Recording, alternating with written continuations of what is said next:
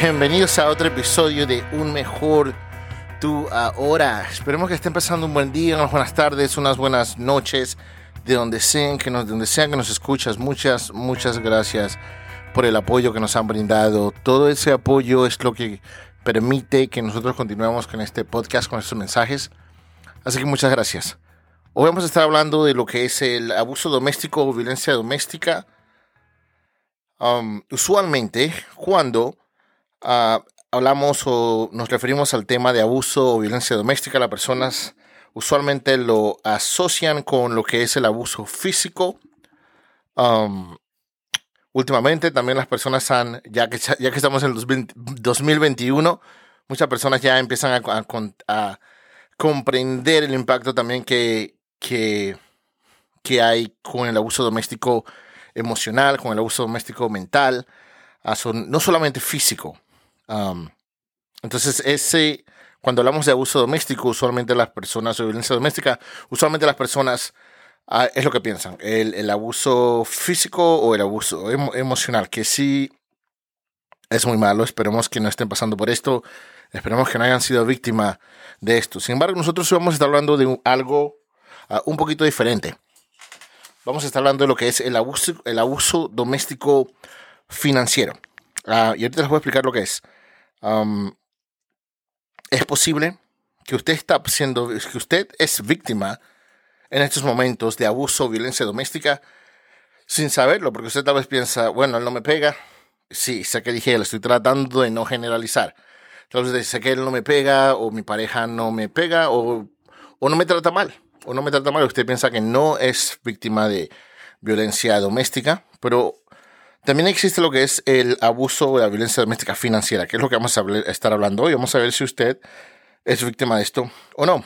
Lo que lo que voy a empezar a explicar son las cinco señales más comunes que yo he visto aquí en mi consultorio.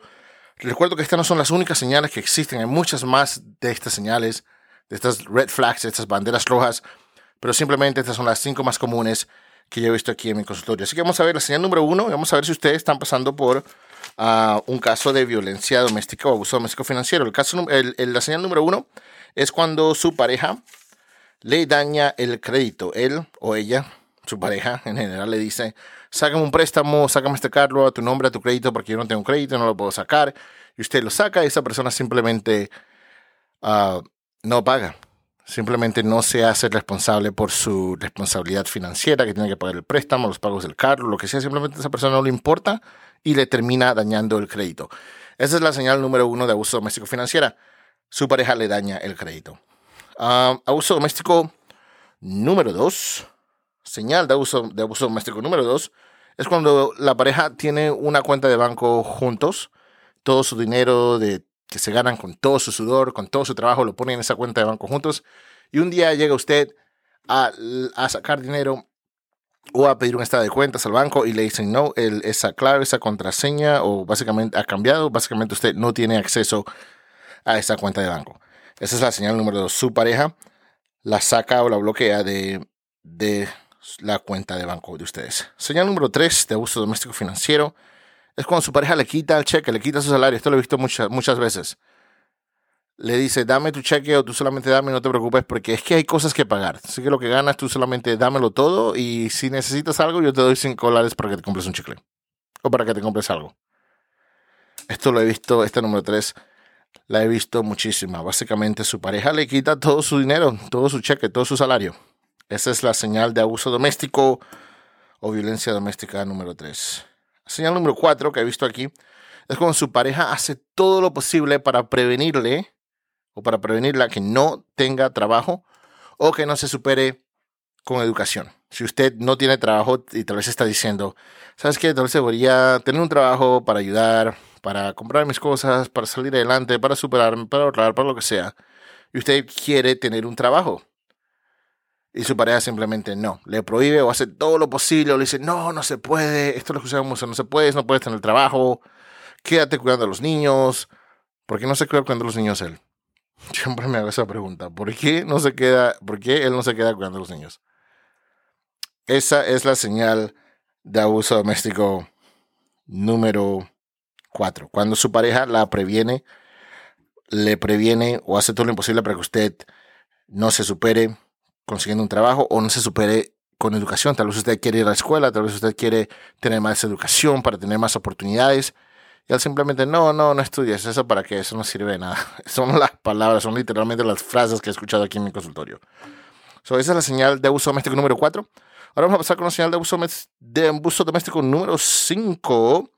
Es cuando usted sale con sus amigas y él está diciendo, cualquier cosa que tú compres me tienes que traer un recibo de lo que compraste. ¿Sabes qué? Y no solo eso.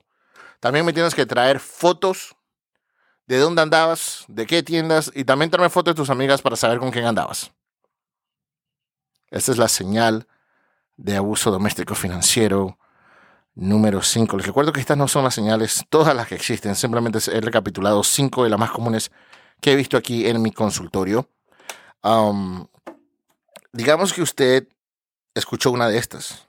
Si simplemente usted escuchó una de estas o una de estas se le hace familiar y usted cree que está pasando por esto, significa que usted es víctima de abuso doméstico financiero.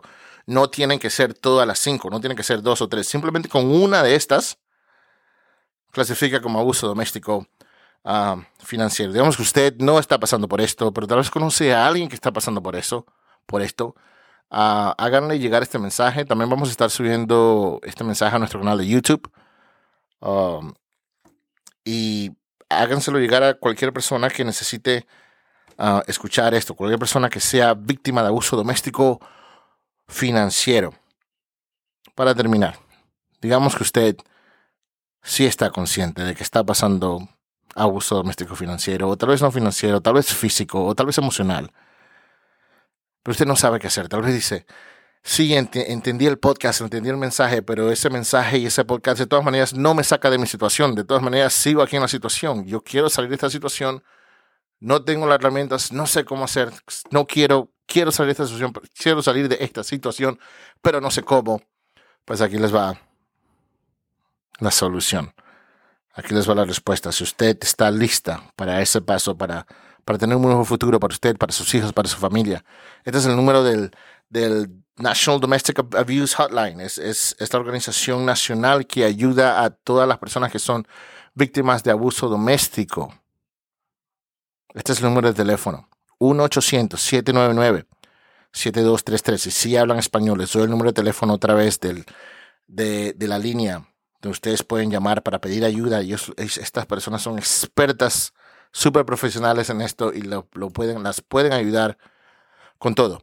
Otra vez, el número es 1-800-799-7233. Esa es la línea nacional. Les recuerdo que esta, este teléfono y esta, esta organización es específicamente, exclusivamente, solo trabaja en los Estados Unidos.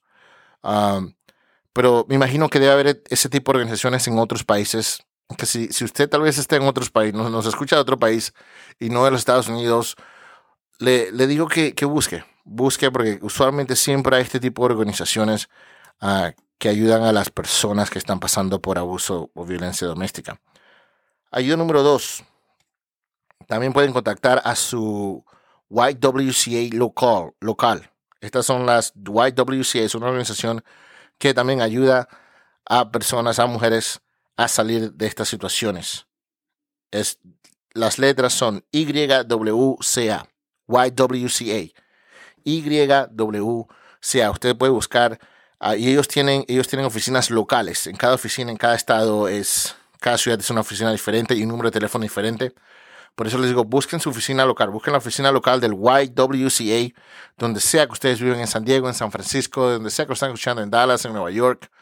Busquen cuál es la oficina de la YWCA cerca de mí que me pueda ayudar a salir de esta situación y hay muchos recursos, hay mucha ayuda que, la, que, los, que, que usted puede recibir digamos que usted está dudando debido a su estatus migratorio, y les digo que eso no tiene nada que ver. No tiene que ver, no tengan miedo por su estatus migratorio. Estas, organizaciones, estas personas son expertas con este tipo de, de situaciones. Y los pueden, las pueden, o los pueden, no quiero generar, los pueden ayudar mucho. Muchas gracias Espero que este mensaje les haya ayudado. Muchas gracias por, por el apoyo de todo, de todo corazón, las donaciones que nos siguen llegando. nos ayudan mucho a seguir con este, con este podcast. Recuerdo que nos pueden contactar en, en, por todas nuestras redes sociales en Un Mejor Tú, en TikTok, Un Mejor Tú, en Facebook, en YouTube. Estamos en Un Mejor Tú ahora. Um, y gracias, honestamente, de corazón, gracias por todo el apoyo que nos han dado y nosotros seguimos, um, seguimos adelante. Ha sido un honor, un placer. Me despido como que siempre les digo. Se están pasando por un problema. Este problema es una oportunidad disfrazada como obstáculo. Que tengan un buen día.